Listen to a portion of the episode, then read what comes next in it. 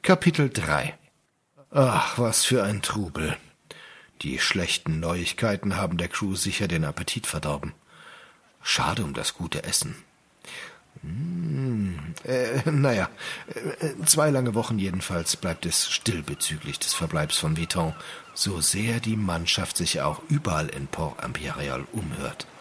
Am Morgen des 15. Tages, drei Tage vor der geplanten Weiterfahrt der Klunkerkiste, bricht auch noch weiteres Unheil über die Crew herein. Der Captain ist verschwunden. Raus aus den Matten. Der Captain ist verschwunden. Ah! Ach, der ist bestimmt nur Brötchen holen.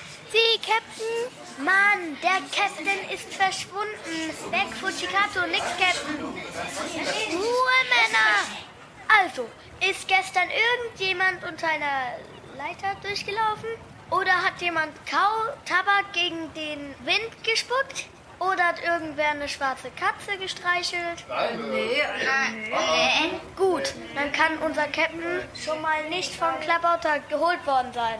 Aber eigentlich sollte er um dieser Zeit noch schlafend in der Kajüte liegen. Wie wir alle übrigens. Dann geh doch wieder in die Hängematte. Wenn dir dein Schönheitsschlaf wichtiger ist als das Schicksal unseres Captains, bringt bei dir eh nichts mehr.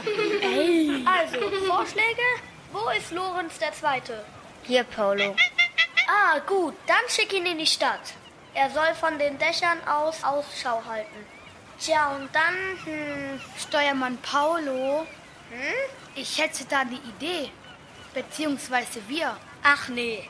Ja doch, wir haben da was gesehen. In der Stadt. Besser gesagt, jemanden.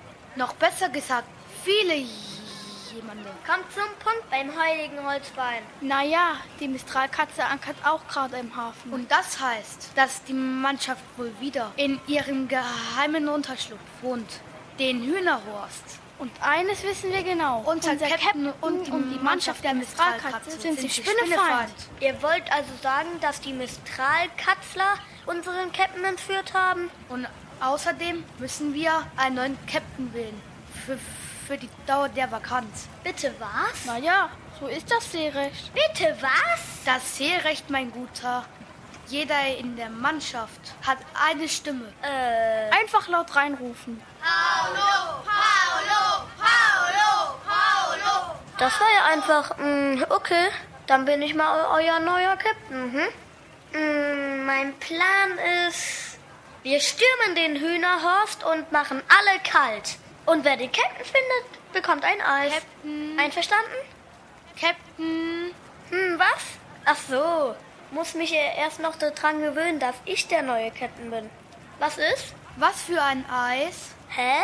Was für ein Eis bekommt er, wenn er den Captain findet? Sardelle, Tintenfisch, keine Ahnung. Also, wie sieht's aus? Seid ihr dabei? Captain, wenn ihr erlaubt, es ist eine vage Spur, aber eine vielversprechende. Ich empfehle allerdings indes, statt des Stürmens und Kaltmachens eine andere Strategie zur Anwendung kommen zu lassen. Wir könnten den Hühnerhorst auskundschaften und heimlich infiltrieren. Wir werden schon rausfinden, was für Geheimnisse die Mistralkratzer vor uns verbergen. In Ordnung. Vielleicht findet Lorenz ja schon was raus. So lange werden wir warten.